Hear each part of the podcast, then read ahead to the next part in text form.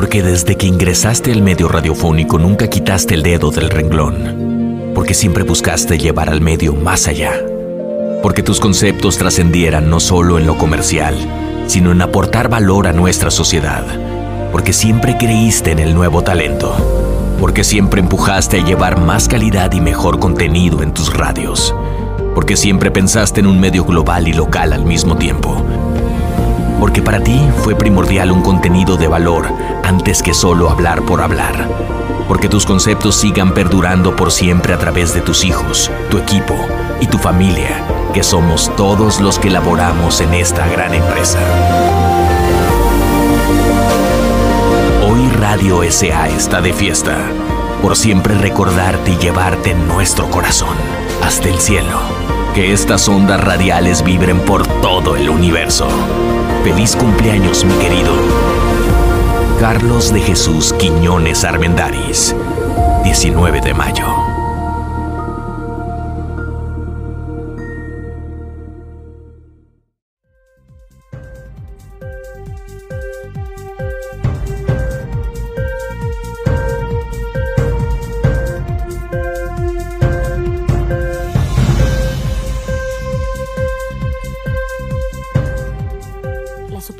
Vertidas en este programa son de exclusiva responsabilidad de quienes las emiten y no representan necesariamente el pensamiento de la estación Radio 13 Digital, por lo que quien las haga se hará responsable. Hola, ¿qué tal amigos de Todos Somos Animales? Me da muchísimo gusto saludarlos ya en esta emisión número 16 de la cuarta temporada. Desde luego, nuestro agradecimiento a nuestro amigo Daniel Flores por brindarnos este espacio y a la producción de Radio 13 Digital y de la barra informativa de War Room en Radio 13. Los invitamos a hacernos llegar sus comentarios a las redes sociales de la estación, pero también a las nuestras. Todos somos Animales MX en Facebook y arroba Segovia San en Twitter y en Instagram. Si puede, Dese una vuelta a nuestros canales de YouTube y a nuestro podcast en Spotify. Le va a gustar. Y la verdad es que me da muchísimo gusto eh, presentarles a nuestro invitado de, del día de hoy, al que ya conocía a través de su libro, pero que me da mucho gusto conocerlo ahora de manera virtual. Déjenme se los presento. Él es educador y activista español con formación en ciencias políticas, sociología, psicología y nutrición. Actualmente radicado en Jerusalén donde, también ha sido cofundador del Partido Vegano, autor del libro La Revolución Vegana, que se los recomiendo mucho y hablaremos de él en esta emisión, entre algunos otros, y del blog vitaminavegana.com. Bienvenido, Joseph de la Paz, a Todos Somos Animales. Hola, Sandra, muchas gracias. Un placer estar aquí y también conocerte, eh, no en persona, pero virtualmente. Bueno, pues ahora sí nos queda conocernos con esto de la pandemia, todos nos conocemos virtualmente, caray. Sí, ¿verdad que sí? Sí, en mi época, hace muchos, hace muchos años, les cuento, que nos conocíamos por mail, no sabíamos las direcciones de mail de las personas porque así era como nos íbamos contactando. Y bueno, pues ahora ya tenemos la fortuna cuando menos de vernos cara a cara y de manera virtual.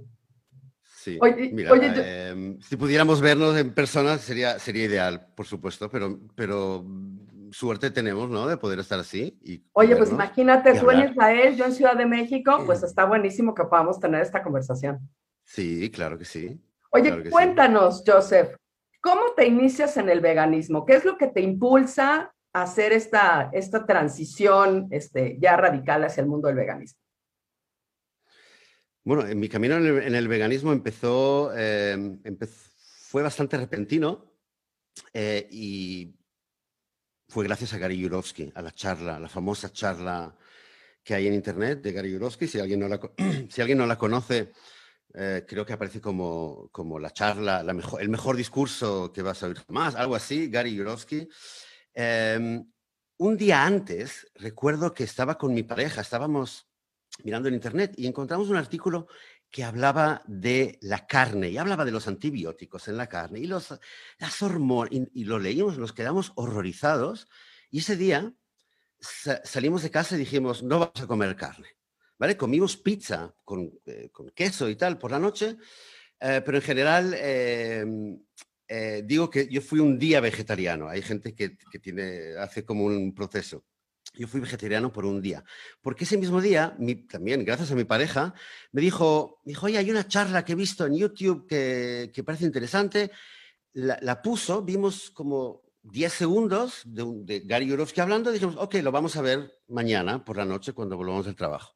Y así fue, realmente, eh, eh, por la noche, después de trabajar, los dos cenamos y recuerdo que ya, eh, y después íbamos a la charla, y, recuerdo que durante la cena, Eden, mi, pareja, me preguntó, entonces, ¿qué? ¿Vamos a dejar la carne? ¿Qué, ¿Qué te parece? Y yo le dije, sí, me parece que sí y además, eh, y señalé la mesa, porque en la mesa prácticamente era todo vegano, creo que había algo de mantequilla. Dije, sí, sin carne. Y me dijo, ¿y el pescado? Y dije, ah, bueno, el pescado, ya me, mm, ¿sabes? Español, aquí en España se come mucho pescado, me encanta, siempre me ha, gustado mucho el pescado. Y dije, pescado, no sé. Y me dice, ¿y los lácteos? ¿Y el queso? Y ahí le dije, no te pases. Sí, tranquila. No, exageres, ¿no? Don't push it. O sea, hasta aquí podíamos llegar, ¿no? Pero claro, después de, de media hora, nos sentamos en el sofá, vimos la charla y, y, bueno, y, mi vida cambió, realmente mi vida cambió. Se me abrieron los ojos, se me abrió el corazón. Es como la píldora, ¿no? En Matrix, que dice the blue pill o the red pill, ¿no? La píldora roja. Si la tomas ya nunca más, nada más va a volver a ser lo mismo. O sea, si quieres seguir viviendo en la ignorancia o igual que no, no veas la charla, eh, y además una anécdota curiosa que recuerdo de esa noche fue que eh, mi pareja estaba embarazada de mi primera hija, Halel. Y durante la charla, me, eh, ella me dijo que empezaba a sentir las primeras contracciones. Mi hija nació tres días después. Wow. Y, y de alguna manera siento, y además mi hija, que ahora ya tiene ocho años, eh, cada tanto me cuenta, ¿sabes, papá? Hoy en el colegio, en la clase, hablamos de en la barbacoa que yo comía vegano y me preguntaron y, ya la veo que va para activista, ¿no? Porque, bueno, mm. Mm. y, ya desde el, desde el vientre de su madre ya creo, todos sentimos que había ahí algo. Así que sí, fue gracias a Gary y después, después ya no había vuelta atrás. No había vuelta atrás. Claro. Oye, pero no te quedaste solo con eso. Hiciste un blog, hiciste un libro. O sea, ¿qué fue primero, el blog o el libro? Em, realmente estuve como varios meses, más de un año creo, en una etapa que creo que mucha gente vegana la tiene, que es de empezar a, devorar información. ¿no? Devorar vídeos, leer, buscar, claro, la comida, porque de repente dices, claro, ¿y qué, voy a comer? Sí, o sea, para mí eh, hay gente que se lo plantea mucho y lo entiendo. Para mí eh, realmente me parece algo bastante simple. Bueno, pues cereales y, legumbres, frutas, verduras y pensé, vale, no hay ningún problema. Pero me puse a leer mucho, a consumir mucho durante mucho tiempo. Y creo que fue eh, un año y medio después, de, eh, de, repente que hubo una noche que realmente tuve la... Tuve esta, no sé si llamarle epifanía, pero tuve esta, esta visión muy clara que me iba a dedicar a, escribir un libro y que el libro se iba a titular La Revolución Vegana y, el y, el, y iba a plasmar todas las ideas que me estaban en la cabeza, que, bueno, ahora lo podemos comentar un poco más.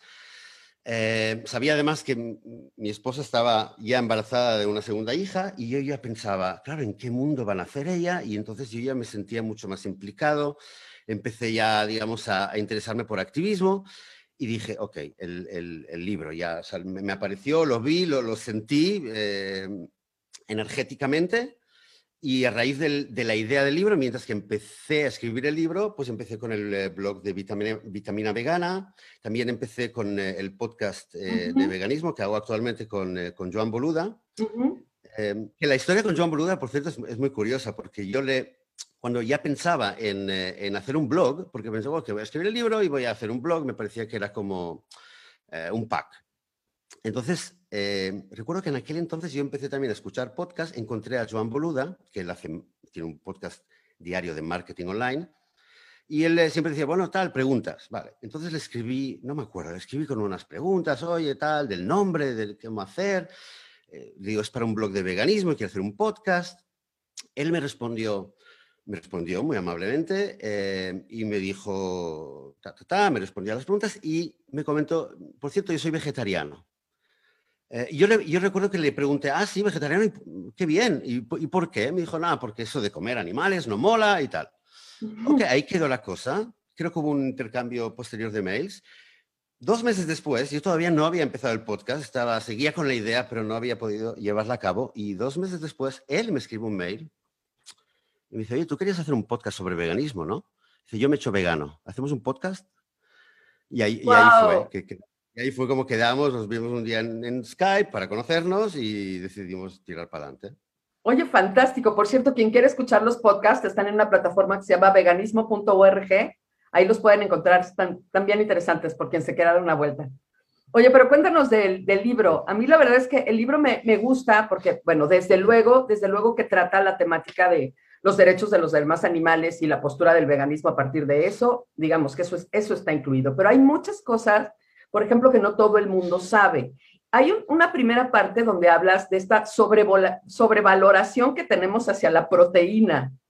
¿no? Que, no, que todo el mundo está muy preocupado, como que la proteína es una cosa que todo el mundo mortifica y pareciera que es algo que no es tan importante. ¿Nos cuentas un poquito de eso? Correcto, correcto. Sí, el tema de la proteína, a ver, quiero que cualquier vegana que nos esté escuchando ahora eh, podrá, podrá testificar que, eh, que es quizás la pregunta que más nos, nos hace, ¿no? La gente que no es vegana, oye, tal y la proteína. La proteína. Existe una, una pequeña, gran obsesión con la proteína en, nuestra sociedad en general. Entonces, claro, cuando eres, y además la proteína siempre se relaciona con proteína animal. Correcto. ¿vale? De hecho, hace muchos años ya hacía unos talleres para niños y era parte de la, de la clase, digamos, que yo tenía que dar, era de, dónde viene la proteína, principalmente de los productos de origen animal y también de legumbres.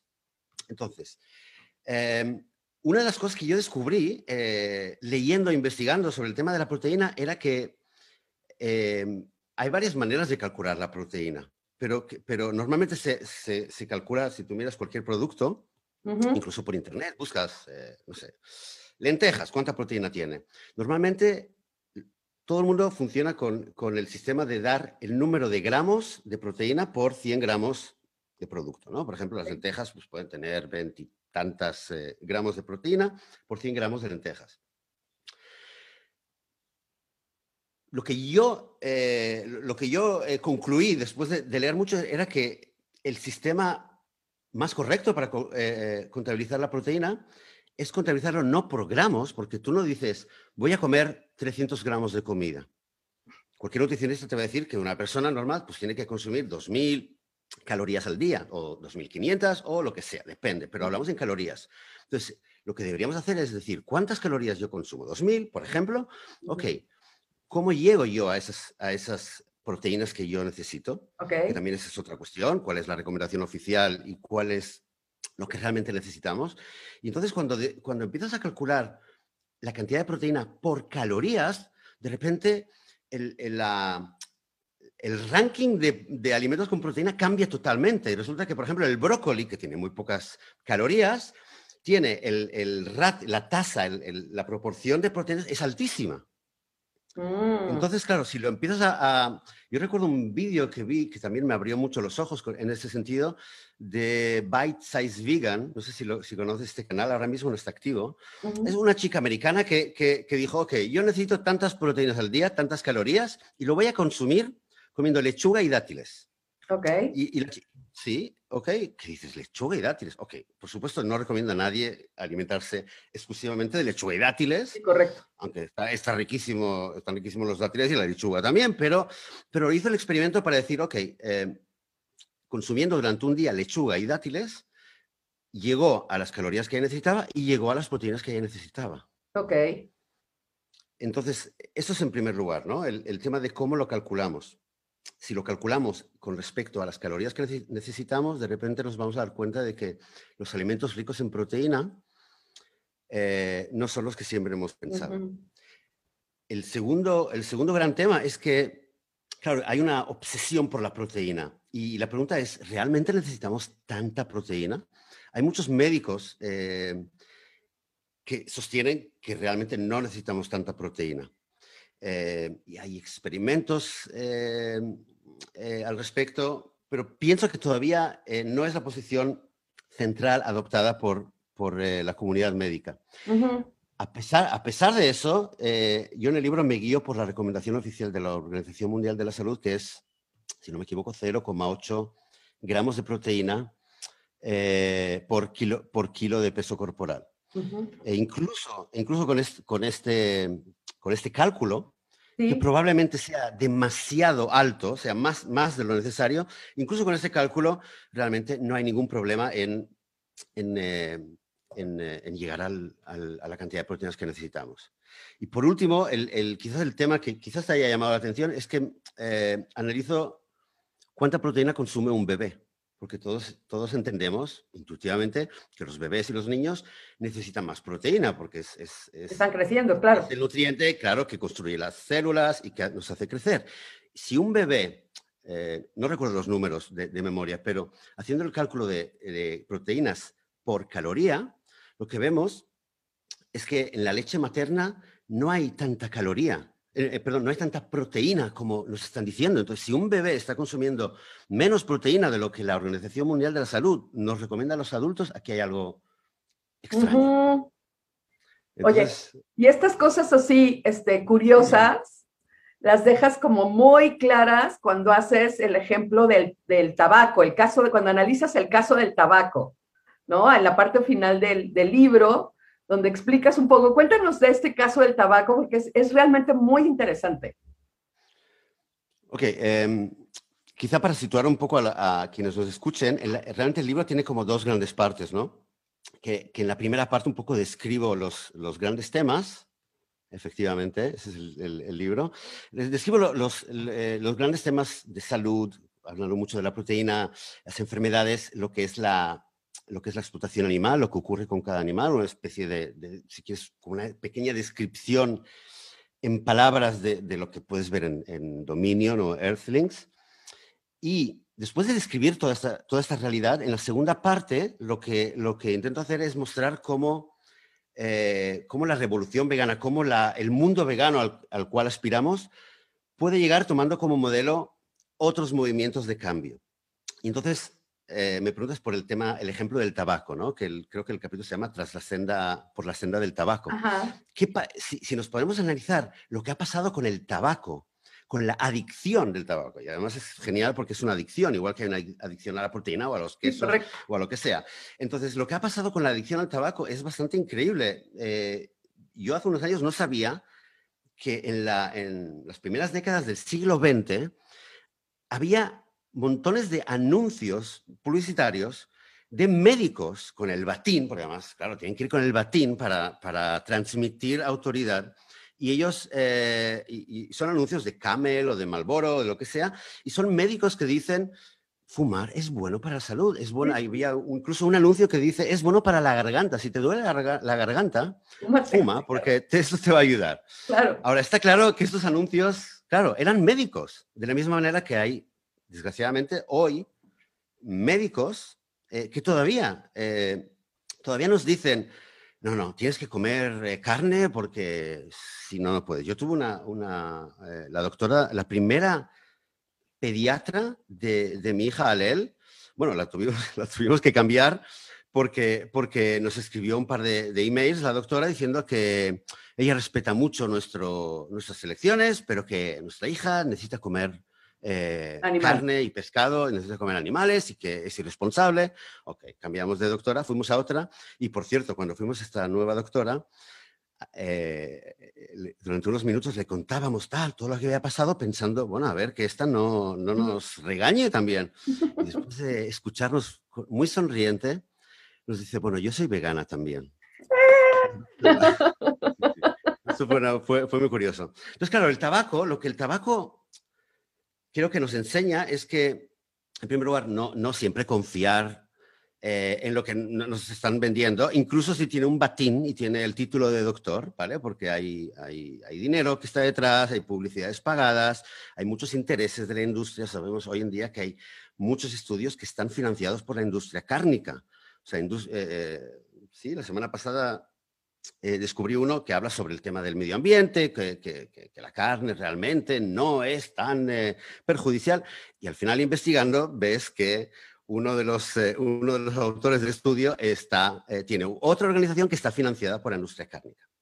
Entonces, si con el tabaco ha habido una gran, gran evolución desde 100 años atrás, que veíamos médicos con batín que nos decían lo bueno que es eh, fumar. Veíamos en las películas, yo recuerdo hasta de pequeño, ¿no? Que esas películas de, Paul Newman y Humphrey Bogart siempre con un cigarrillo y lo vendían tan bien. Y hemos pasado a un mundo en el cual, bueno, en la mayoría de países eh, está mal visto fumar, eh, está etiquetado. hay mucha gente que sigue fumando, ¿sí? Yo fumo, yo fumo poco, fumo dos, tres cigarrillos al día por desgracia no logré, no logré quitarme el hábito del todo, eh, pero está claro que todo el mundo sabe que fumar es perjudicial para la salud. Entonces, de la misma manera que ha habido todo un, todo un cambio, ha habido un proceso de, despertar, de, revelar la verdad sobre el tabaco, eh, hago un paralelismo con lo que empieza a ocurrir con eh, el mito de la proteína y el mito de los alimentos de origen animal. Esa es, la idea.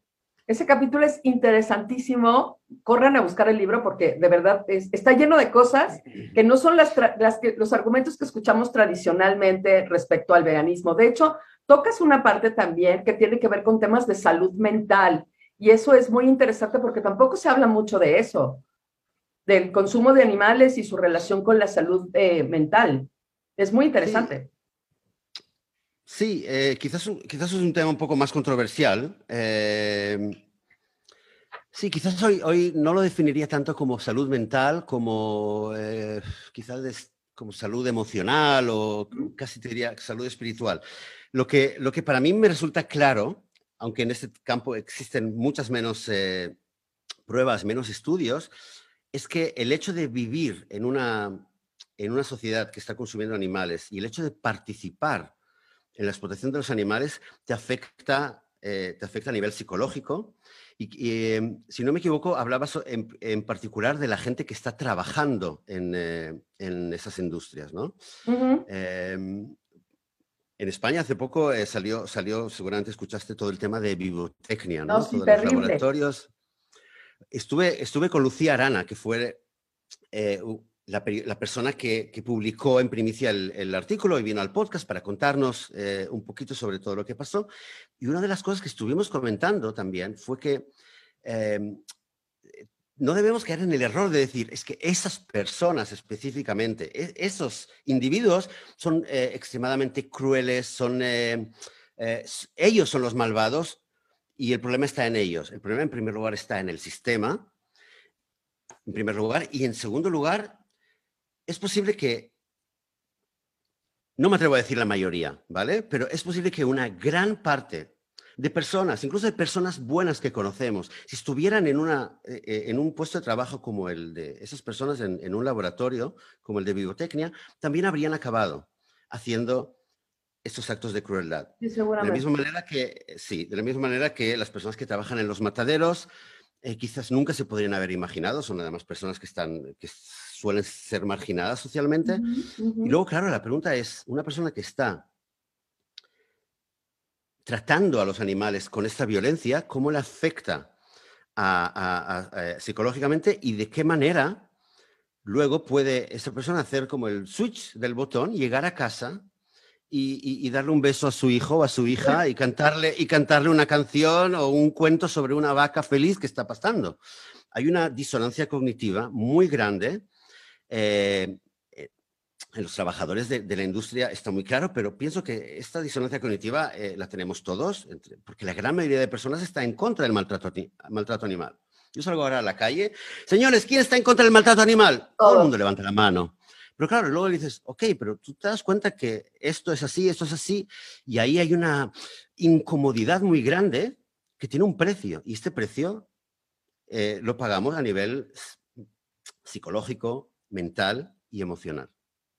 Sí, desde luego porque también pues nos comemos o quienes comen animales se comen las emociones de esos animales, ¿no? Y las últimas emociones que tienen esos animales pues no son muy lindas que digamos. Es, eh, exacto lo que dices. Hay un, hay un libro que a mí me, me, influyó mucho. De hecho, te voy a contar un pequeño, algo que creo que no se lo he contado a casi nadie. Eh, durante los meses que estuve escribiendo eh, el libro de la Revolución Vegana, me solía levantar muy temprano. Me despertaba a las 5 de la mañana, salía a caminar un poco. Mientras que caminaba, iba pensando en, la parte que tenía que escribir. Y luego llegaba a casa y me, le dedicaba como 20, 30 minutos a leer otro libro, que es uno de los mejores libros que yo he leído en mi vida, se llama La Dieta de la Paz Mundial. Eh, The World Peace Diet, está, está, ahora en español, de hecho tuve la suerte de poder ayudar en la, en la, edición española. Y en este libro, él, eh, Will Tattle, eh, desarrolla de manera magistral, en mi opinión, el tema de las, lo, que acabas de decir, las vibraciones, cómo... de nuevo, es algo que quizás hay gente escéptica que quizás dice, bueno, esto no se puede probar, ¿vale? hay, estudios y hay, quizás hay científicos que sí que pueden llegar a demostrar la relación entre cómo influye si tú estás comiendo un alimento que tiene una vibración, que está sufriendo eh, en los momentos, sobre todo en los momentos antes de, su muerte y cómo eso te afecta. De hecho, hay, eh, se sabe que un animal justo antes de morir, si siente mucho miedo, eh, su cuerpo automáticamente está liberando unas, unas eh, sustancias en su cuerpo de miedo, como de reacción al miedo, cualquier emoción. Entonces, eh, cuando alguien come carne, está comiendo carne que está infestada de estas sustancias que cualquier cuerpo de cualquier animal segrega cuando está en una situación de estrés.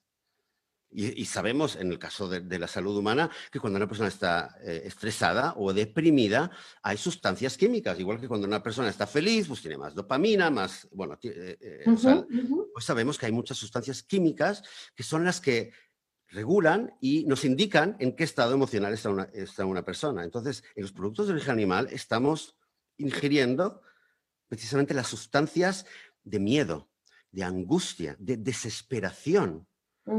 Em, y luego, claro, si te, te, pones a analizarlo, dices, oye, qué curioso, ¿no? Que en la sociedad actual, bueno, sobre todo en la sociedad occidental, que consume tanta carne y tantos animales, tenemos unos porcentajes tan altos de gente con depresión y con ansiedad. Prácticamente la mitad de los adultos en, en, países occidentales en algún momento ha tomado alguna, alguna forma de medicación eh, cuando podrías decir, oye, pero si no nos falta nada, ¿no? Y sobre todo en los países eh, más, eh, más desarrollados, ¿vale? No te estoy hablando de un país como, no sé, Togo en África, ¿vale? O, o, Burma, que, donde quizás la gente es más pobre.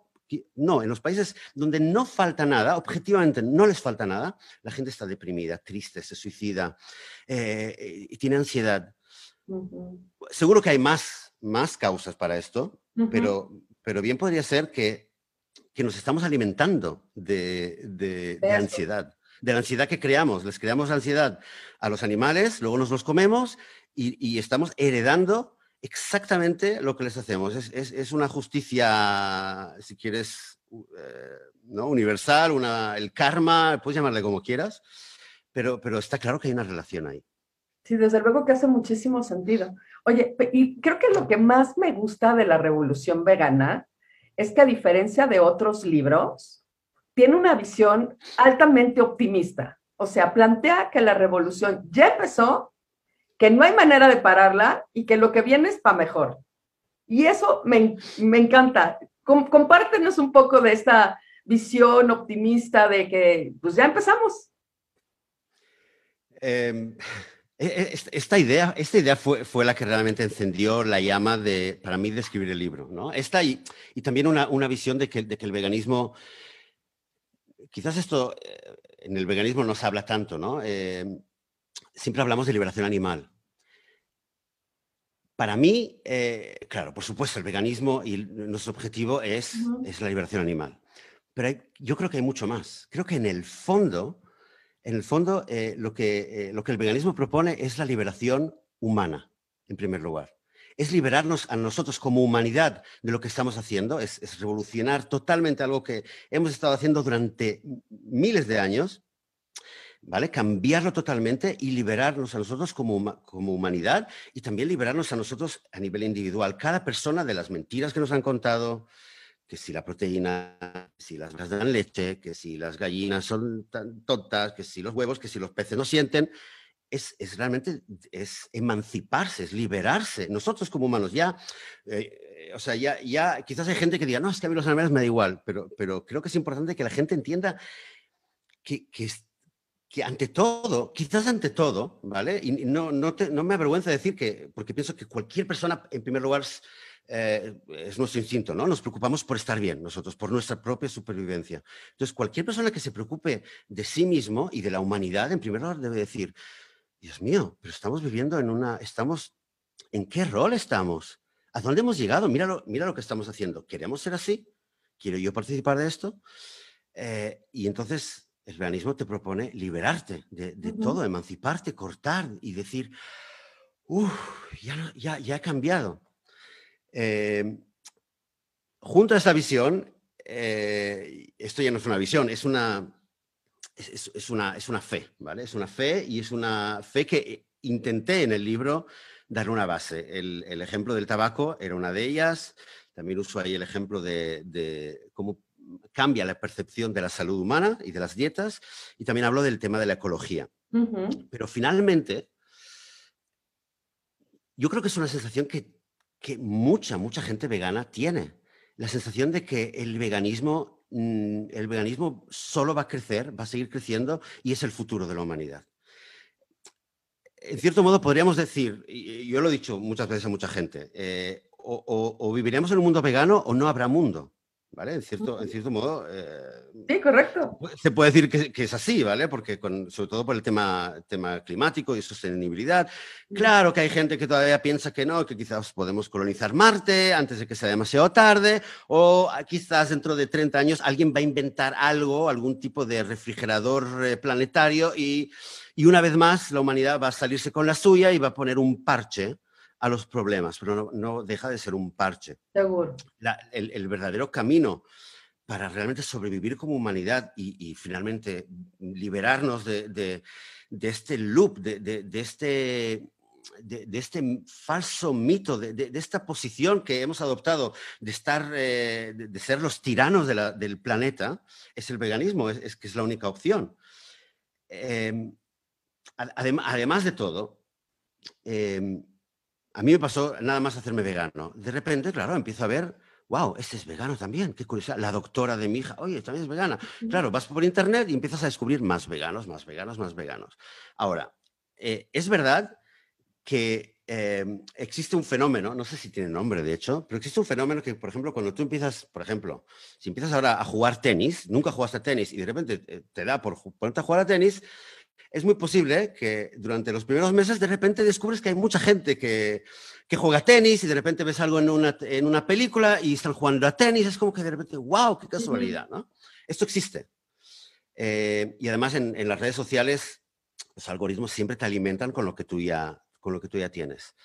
Eh, pero también existen datos objetivos que nos muestran de que el, el veganismo en los últimos 10 años, sobre todo en los últimos 10 años, no para de crecer y crece cada vez más. Esto lo vemos eh, en el libro, ponía el ejemplo de las búsquedas en Google, que es algo que es como un dato muy objetivo, que puedes ver cómo cada año hay más gente que busca información sobre veganismo. Esto lo vemos en eh, en, la creación y el consumo de, alternativas a la carne, a la leche, a, los quesos, etcétera. Lo vemos en el número de gente que se suma a grupos y asociaciones veganas, lo vemos en el número, de gente cada vez más que se alista a programas como eh, Veganuari, por ejemplo. Hay, muchos parámetros que, son objetivos y, y realmente sí que dices, ostras, cada vez hay más gente vegana. Y lo ves en el pasillo del súper también. Efectivamente, lo ves en el pasillo súper. Eh, mira, mira, bueno, claro, mi madre quizás, quizás no es, eh, porque las madres siempre, mi madre, ¿no? Tiene, siempre tiene ese afán por buscarme las cosas, pero recuerdo a los pocos meses de hacerme vegano que me decía, oye, ¿sabe? Ella también me decía, oye, ¿sabes que lo estoy viendo en todas partes, el tema del veganismo? Porque ella lo vi, lo vi en un telediario y se ve que lo vio no sé dónde y una amiga le comentó y tal. Ok, entonces Sí, algo subjetivo que nos, da la sensación de que de repente vivimos en una burbuja vegana, pero hay, hay muchos datos, afortunadamente, que nos muestran de que el número de veganos en el mundo está creciendo y está creciendo sin parar. Eso es un hecho. Ahora, claro, podríamos decir, bueno, quizás sube el número de veganos, pero, pero bueno, es, eh, está creciendo, pero, pero bueno, va a crecer un poco más y ya está. Em, lo que creo es que como cualquier movimiento revolucionario, cualquier cambio de paradigma, eh, hay muchas teorías que explican cómo se logra un cambio de paradigma. ¿no? la esclavitud en Estados Unidos se, tuvo que, eh, se abolió gracias a una guerra civil. ¿vale? El sufragio eh, universal, el sufragio femenino, por ejemplo, requirió muchos años de luchas en distintos países, luchas políticas. Hay varias teorías. Lo que está claro es que en todas las teorías em, hay un concepto que siempre, siempre aparece, es el concepto de masa crítica. Masa crítica. Yo creo que esa es la clave. ¿vale? Sobre todo eh, para, para, para, entender que, eh, a ver, quizás alguien no piensa, ¿vale? Pero no, no, no es una fantasía. O sea, es una fantasía en el sentido de que, que fantaseamos con un mundo vegano, pero, pero es algo real que está ocurriendo porque cada vez nos estamos acercando a esa masa crítica. La masa crítica puede ser un 10%, puede ser un poco más, puede ser un poco menos, pero en mi opinión no está muy lejos del, del 10% en la sociedad, que es, que es el momento en el cual el cambio y la expansión de una idea se acelera. Y creo que fue Víctor Hugo, ¿no? El que dijo, tiene una frase eh, brillante que dice que, no hay nada más, más poderoso que, el, que, que, cuando una idea llega a su momento. Y creo que, que realmente el, eh, que el veganismo es una idea que, no llega por casualidad, ¿vale? El veganismo, la idea del respeto a los animales, y la empatía hacia el resto de animales no es nueva, empieza desde... En la Biblia hay referencias a los animales, los filósofos griegos, hay, hay, hay ejemplos, ¿vale? En la historia, pero como movimiento revolucionario, como movimiento real que se propone cambiar la realidad, llega ahora. Y, no es casualidad, porque es ahora cuando, es, cuando la explotación animal es más salvaje, más cruel y más eh, loca, ¿no? es, simplemente una locura, ¿no? Lo que está ocurriendo. Realmente lo que está ocurriendo es una locura. Eh, llevamos treinta y tantos minutos hablando. durante este tiempo han muerto millones y millones y millones de animales. Es triste pensarlo. Eh, es realmente una locura, es realmente un infierno. Eh, y en este contexto es cuando llega el, veganismo, está creciendo y además tenemos, el, tenemos la cuestión del clima, la crisis climática, que creo que es algo que va a catalizar eh, mucha, mucha para que el, cambio, para que mucha gente se suma, se sume a la, al, carro del veganismo. Y está el tema de la percepción de la salud, está el tema de, la, de, la, ética, de los derechos. Y pienso que en, todo esto nos, nos, lleva a una misma conclusión, que el, veganismo va a seguir creciendo hasta que llegue a esta masa crítica, acelere el proceso de normalizar lo que es el veganismo y luego, claro, luego pueden pasar varias cosas. Se llegará a una legislación que proteja a los animales, siempre habrá gente que, eh, que tenga prejuicios con los animales, siempre habrá gente que maltrate animales, me imagino, de la misma forma que ocurre con, con otras minorías y con otras discriminaciones, pero lo que creo que debe ser el objetivo y lo que debemos tener ahora mismo en, en mente es la normalización del veganismo, que el veganismo sea la norma. Y pienso, pienso que está más cerca de lo que, de lo que quizás nos puede parecer. Yo en el libro di, una, di una, una, previsión que eh, reconozco que fue, fue intuitiva, ¿vale? Dije, o entre 5 y 50 años, 5 años ya, ya han pasado, pero 50 años como mucho el veganismo va a ser una norma. Hace tres meses, Sandra, hace tres meses descubrí un vídeo, después te lo voy a pasar, un vídeo que me emocionó, no sabes cómo me emocionó. Es un, eh, un, un médico, activista de la India, que explica en un taller, en un congreso de, los derechos animales, explica que el, eh, que el mundo vegano va a ser realidad en el año 2024, creo. Y, daba datos. Él realmente lo explicaba y lo, lo, lo, sostenía con gráficos mucho mejor de lo, que, de lo que yo logré hacer. Y, lo mirabas y dices, wow. Y claro, está, está loco este hombre, está, se ha tomado una droga o realmente es, eh, bueno, realmente eh, hay, hay, una base. Entonces, bueno, quizás no es en el 2024, quizás no es exactamente dentro de 50 años, pero creo que la, dirección está clara. Es lo que la humanidad necesita, es la idea que, que nos puede salvar, nos puede liberar a nosotros, eh, puede hacer justicia por fin para terminar el infierno que hemos creado para los otros animales eh, sobre todo los que son explotados, y también los, los animales salvajes que no son explotados directamente, pero que también sufren las consecuencias de, de, la civilización humana. Y creo que es importante la idea, porque quizás creo que hay mucha gente que quizás no está, no, no, no se hizo vegana todavía, y lo piensa y lo considera. eh, honestamente creo que mucha gente cuando ve que hay un como que hay como un caballo ganador, está la imagen, ¿no? Si hay un caballo ganador yo me subo, ¿no? Eh, bueno, caballo ganador quizás no es, la, no es una expresión muy vegana que digamos, pero, pero me, explico, ¿no? Que hay, o sea, ves que hay algo que, que, va a tener éxito, que es... Sí, claro, una tendencia que se está moviendo por ahí. Es el futuro, es el futuro. Pienso que todos lo entienden. Eh, las inversiones de capital en empresas de, de, productos veganos no paran de crecer. No es casualidad, no es casualidad. Las mayores empresas de, de alimentación, eh, casi todas ya han abierto un un departamento o una empresa, una filial que se dedica eh, especialmente a eso. Hace poco hubo una empresa, no recuerdo, no es una empresa eh, conocida, eh, pero que dijo incluso que la hamburguesa vegana que venden en, una, no sé en qué región, ya se pide más que la hamburguesa de, carne de animal. Esa tendencia está ahí. Entonces, lo que hace falta es que más gente se suba, cuanto antes mejor. Oye, y, una buena manera de, invitarlos a que se sume es leyendo La Revolución Vegana. ¿Se puede conseguir en México, Joseph? Eh, no sé dónde lo conseguiste tú, se puede conseguir online, en, eh, todas las tiendas, en las principales tiendas eh, de libros online, desde Amazon, Apple Books, Google Books. no sé si en México tienen la Casa del Libro, que es, ¿Sí? que sé que está en España, está en la Casa del Libro, pero solamente online, realmente solamente online pues ya saben, a buscar la revolución vegana, porque la verdad es que sí, es este, a diferencia de otros eh, textos que, hablan del tema, que de repente te dejan un poco bajoneado y deprimido, este deja muy entusiasmado porque, porque es cosa de sumarse y, de que ya falta poco. Y la verdad es que deja con muy buen sabor de boca. Oye, Joseph, el tiempo nos está comiendo, pero antes de irme, este, quisiera que nos cuentes rápidamente de tu blog Vitamina Vegana para que la gente pueda este, visitarlo y bueno, pues agradecerte la mención que hiciste para Todos Somos Animales en esta recopilación de los 14 podcasts veganos para escuchar. Cuéntanos de, cómo hiciste esta recopilación y cuéntanos de Vitamina Vegana. Ok, eh, vitaminavegana.com es el blog que inicié realmente en, el tiempo que estaba escribiendo el libro.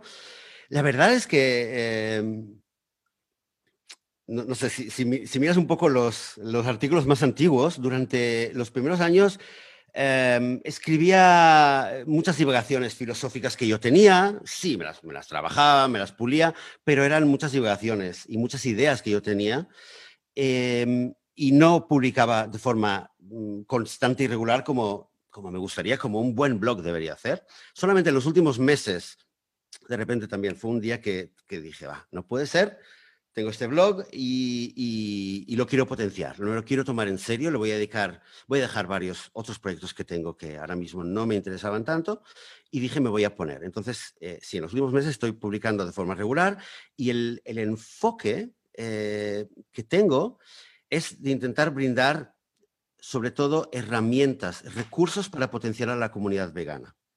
Hay blogs que quizás hablan de recetas, que me parece genial, hay blogs que hablan sobre la realidad de la explotación animal o sobre la ética o la filosofía para explicar o sobre lo que está pasando. Me parece genial. Mi enfoque en particular era decir, ok, ¿qué herramientas puedo poner al servicio de la comunidad para fortalecer? Porque... Em, te voy a decir una cosa, en el, eh, cuando alguien se suscribe al, blog, le mando, bueno, es automático, ¿no? Le mando un, un, mensaje, gracias por suscribirte, y le hago una pregunta. ¿Qué es lo más difícil de hacerte vegano? o, vegana, ¿no? ¿qué, dónde está la mayor dificultad? ¿Tú, te imaginas cuál es la, respuesta más común que la gente me escribe? No tengo Sandra, idea. ¿Qué será? Pues que no se les ocurre. Pues mira, hay gente, hay algo. ¿Qué qué? Que no se les ocurre qué comer, que lo critican los demás, Sí, hay gente que me habla de la comida, de que no sabe qué comer o que él tiene craving de, deseos de, de, queso o que no sabe dónde comer en el trabajo. Hay algunas personas que me hablan de esto, pero la gran mayoría, más de la mitad, me dicen que lo, que, lo más difícil para ellos es sentirse incomprendido, es sentirse, eh, sentirse eh, alienado con sus familias, con, con la gente alrededor. Entonces realmente pienso, ok, esta revolución vegana, hay muchos frentes, hay mucho trabajo por hacer, hay muchos lugares donde podemos contribuir. Puedes hacer un podcast como haces tú y entrevistar y divulgar información, puedes salir a la calle, puedes eh, tener un santuario. Lo que yo pretendo con el blog es proporcionar, y es, dar un abrazo, si quieres, dar un abrazo y dar un, eh, un pequeño maletín con algunas herramientas útiles em, de inspiración, de, información, para que la gente vegana se sienta un poco más respaldada, que tenga más herramientas eh, y, empoderar un poco a la comunidad vegana. Esa es la idea.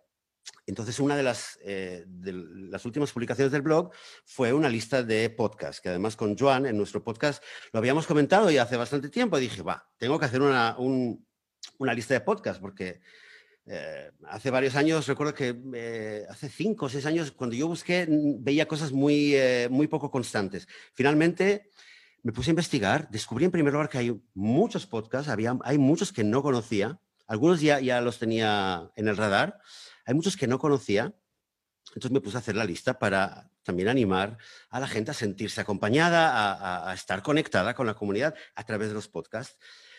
El podcast de Todos Somos Animales, que te voy a decir que eh, las últimas dos semanas escuché varios capítulos y me encantó. Todo lo que he escuchado me ha encantado. De verdad que, de verdad, sinceramente me ha gustado mucho. Pero el podcast de Todos Somos Animales, cuando ya tenía casi listo ya el, el, eh, el, blog, eh, el post del blog, lo tenía casi preparado y no recuerdo cómo de repente me saltó, por un enlace, me saltó la página de Todos Somos Animales y veo podcast. Y digo, ah, esto no lo había visto, vamos a ver qué tal, vamos a ver si publican, si cumplen los criterios. Vale, entonces vi que quería Sandra, cuatro temporadas, estamos ya en la cuarta, temporada. Vi que es un podcast que, está, está, bien hecho, que es serio, que, es constante, que es, es realmente un podcast que me gustaría recomendar a, más gente para que lo escuche, que aprenda, que se sienta eh, conectado a la comunidad. Y ahí fue. Y de hecho lo puse en primer lugar, no porque no, no, hay un ranking, realmente no es que diga el primero es el mejor, el último es el menos malo, pero... Mm, bueno, le, tuve, me, me, inspiró cariño, dije, va, lo voy a poner ya el primero, que se vea bien, porque, bueno, eh, creo que lo merece. Así que las gracias van para ti por, por, eh, por, hacer el podcast, por invitarme también y por todo lo que haces, que sé que haces, haces, una, gran labor. De hecho, he visto también hoy que en Twitter, que incluso hoy también haces una charla en directo en Instagram sobre otros temas, o sea, no solamente... vamos a estar conversando con Ronald Leblevisi, este, candidato a escribir la Constitución en Chile, sobre algunos temas jurídicos también, y bueno, pues hacemos un montón de cosas. Como les digo, entre todos, entre todos, entre todos, no importa lo que cada quien desarrolle, hacemos un gran equipo por los demás animales y la verdad es que la, la labor que haga cada uno suma a favor y bueno, qué bueno que ahora tenemos más posibilidades tecnológicas para, sin importar la situación, el, el lugar geográfico donde nos encontremos, reunirnos y poder pues, trabajar por este objetivo que tenemos en común, cada quien desde su trinchera y desde su área de especialidad. Y la verdad es que ha sido un gusto conocerte, Joseph, que no sea, que no sea la última vez que, que nos reunimos. Desafortunadamente el tiempo nos come, pero me encanta haber establecido contacto y por favor, mantenernos al tanto de cómo va avanzando, cuáles son los siguientes planes, porque nos encantaría repetir esta charla muy pronto. Seguro, seguro. Estamos en contacto. Muchas gracias y ojalá que la próxima vez que hablemos estemos un poco más cerca de nuestro objetivo y estemos más cerca de, ese mundo vegano que deseamos. Que así sea. El veganismo es una postura de respeto a los derechos y a la vida de cualquier animal. Vivir de acuerdo con el veganismo nos conduce a un mundo sin explotación animal y el fin de la explotación animal abre la puerta a un mundo sin explotación ni violencia de ningún tipo. Como dice Joseph en su libro, ser vegano es, entre otras cosas, una declaración de paz y amor al planeta. Yo le agradezco muchísimo al equipo de producción de Radio 13 Digital, al equipo de producción de War Room. Los invito a que nos busquen en nuestro canal de YouTube, nos busquen en nuestro podcast en Spotify y nos vemos el próximo miércoles a las 16 horas aquí en Todos Somos Animales, ¿sí? También tú. Muchas gracias a todos.